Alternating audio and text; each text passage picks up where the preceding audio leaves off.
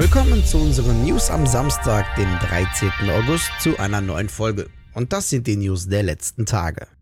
Es wird wieder eiskalt, denn die knallharte Aufbaustrategie Frostpunk geht in die nächste Runde. Entwickler 11-Bit Studios kündigte die Entwicklung von Frostpunk 2 an und liefert zudem erstes Bildmaterial. Ein Release wurde zwar noch nicht genannt, allerdings wurde erwähnt, dass das Spiel auf Steam, im Epic Store und bei GOG erscheinen wird. Und es gibt noch weitere gute Neuigkeiten, denn passend zur Ankündigung ist Frostpunk kostenlos auf Steam spielbar. Und wer jetzt auf den Geschmack gekommen ist, der sollte sich definitiv beeilen, da dieses Angebot nur bis zum 16. August um 19 Uhr zur Verfügung steht.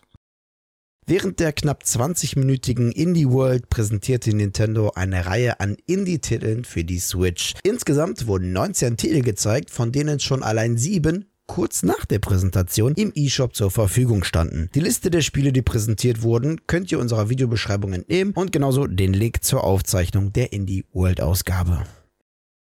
Nintendo und The Pokémon Company haben via Twitter ein neues Live-Event angekündigt. Wir dürfen uns schon kommende Woche auf den 18. August freuen, denn die nächste Ausgabe Pokémon Presents wird uns in rund 20 Minuten am Mittwoch um 15 Uhr einige Infos liefern. Vor allem dürfen wir uns über Infos zu zwei Spielen freuen, die für das Event bestätigt wurden, nämlich Pokémon Strahlender Diamant und Leuchtende Perle und Pokémon Legenden Arceus. Zudem dürfen wir uns sicherlich auch auf ein paar Überraschungen freuen, die so eine Pokémon Presents ja an.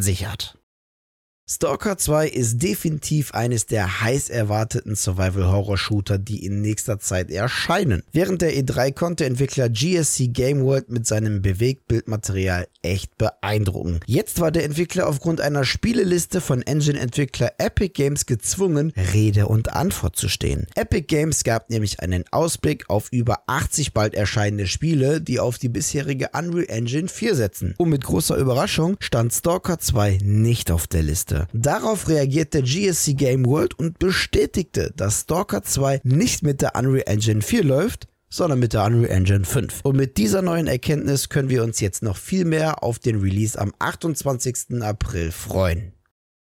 Eine neue Games-Konferenz feiert am 14. und 15. September Premiere. Der Indie Hub richtet nämlich zusammen mit 4Players den Indie Campus Cologne aus. Das Event richtet sich zwar primär an die Indie-Entwickler, jedoch ist jeder willkommen, da neben einigen interessanten Panels von insgesamt 26 namhaften Speakern auch Networking ein wichtiger Aspekt des Events ist.